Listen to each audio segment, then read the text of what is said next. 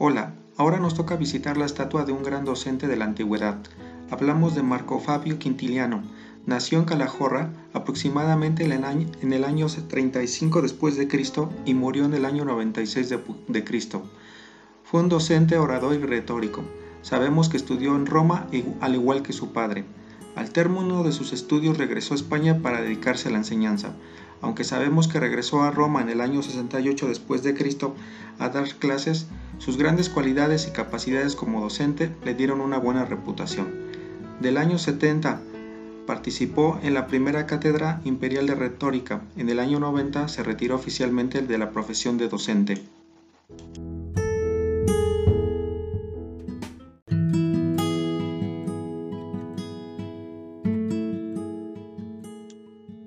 A continuación expondré el contexto histórico en el que vivió Marco Fabio Quintiliano. En el primer siglo de nuestra era, Roma ya era considerada una potencia porque había conquistado gran parte del Mediterráneo. Deja de ser una república para transformarse en un imperio en donde el poder lo tiene principalmente el emperador. Trataban de mantener cierta paz en los países conquistados y para lograrlo desarrollaron una administración sistemática y eficaz con todo lo que tenía que ver con su reino, sobre todo las instituciones de gobierno crear una extensa red de caminos para tener comunicado a todo el reino.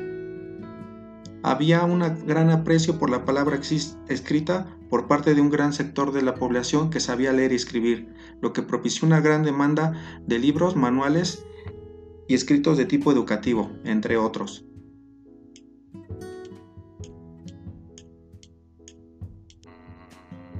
El auge por la lectura y la escritura propició la creación de las primeras bibliotecas de origen griego en Roma.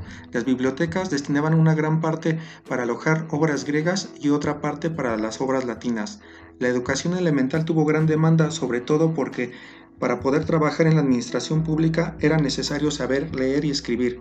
El oficio de escribiente es uno de los de más demanda por la posibilidad de ascenso social y económico.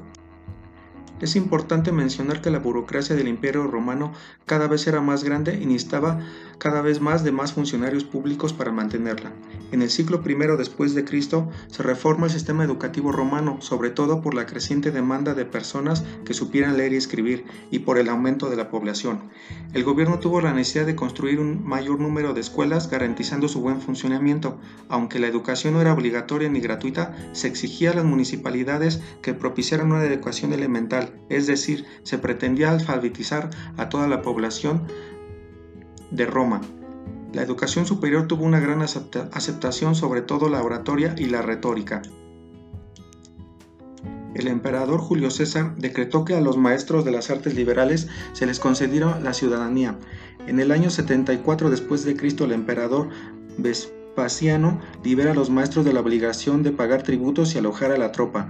También decreta un salario de 100.000 tercios para los maestros latinos y griegos de retórica. En el año 93 después, de Cristo, el emperador Domiciano ordenó que se le tuviera consideraciones especiales a todos los maestros siempre que fueran razonables sus peticiones.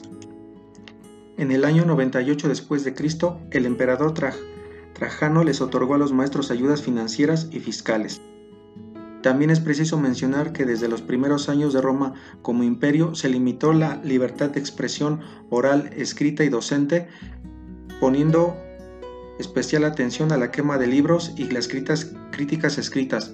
Esto era algo común, así como el castigo por el delito de traición literaria. Ahora nos toca ver aspectos específicos de la vida de Quintiliano. Gran parte de su vida la dedicó a la enseñanza. Se sabe que fue tutor privado para familias del emperador Domiciano. Se le reconoce a Quintiliano su gran labor pedagógica llamada la Institut Perdón, la obra llamada Institutio Oratio, Oratoria, publicada en el año 96 después de Cristo.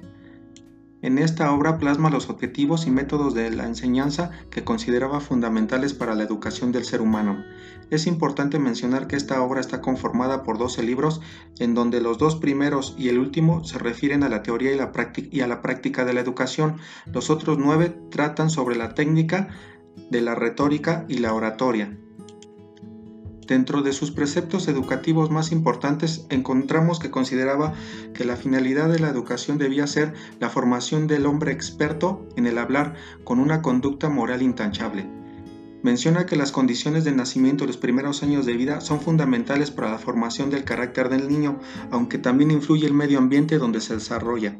Es partidario de la educación temprana, sobre todo antes de los 7 años de edad.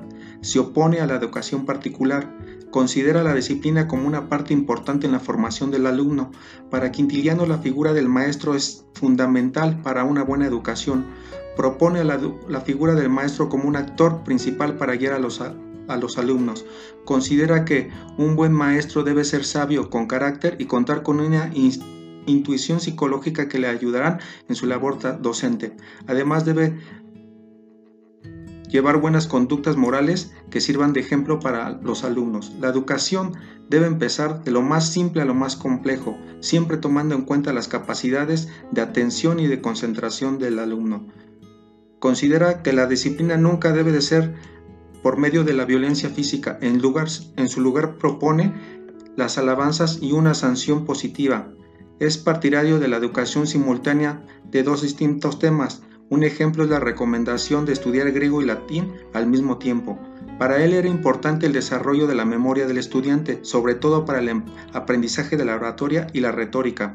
Su propuesta educativa está basada en la educación tradicional griega y romana, comenzando con el aprendizaje de la lectura y la escritura básicas. Después le sigue la, escuela gramática, en donde los estudios de literatura están basados en el método tradicional de la praelectio. En esta etapa se le añade la enseñanza de las matemáticas y la música. En el siguiente nivel, que sería el superior, donde se estudiaba, se estudiaba y se practicaba la oratoria y la retórica, tenía gran aceptación en todo el pueblo romano.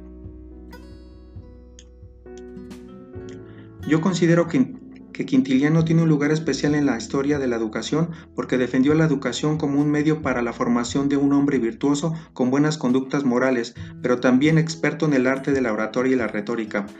Es decir, que buscó que la educación fuera un instrumento de cambio, desarrollo y progreso a nivel individual, pero también a nivel colectivo. Para lograrlo propuso que se pensara en la educación, es decir, reflexionar sobre los diferentes elementos que la componen y sobre todo en qué tipo de educación era la adecuada para lograr los cambios importantes en la sociedad. Quintiliano es uno de los primeros en estructurar y sistematizar objetivos, métodos y contenidos educativos. Esta estructura sería parte de la educación del ser humano por muchos años. Sin, llegar a dudas, las aportaciones de, educativas de Quintiliano cambiaron la manera de ver a la educación, sobre todo en una época tan difícil como la que era la Roma del siglo imperial.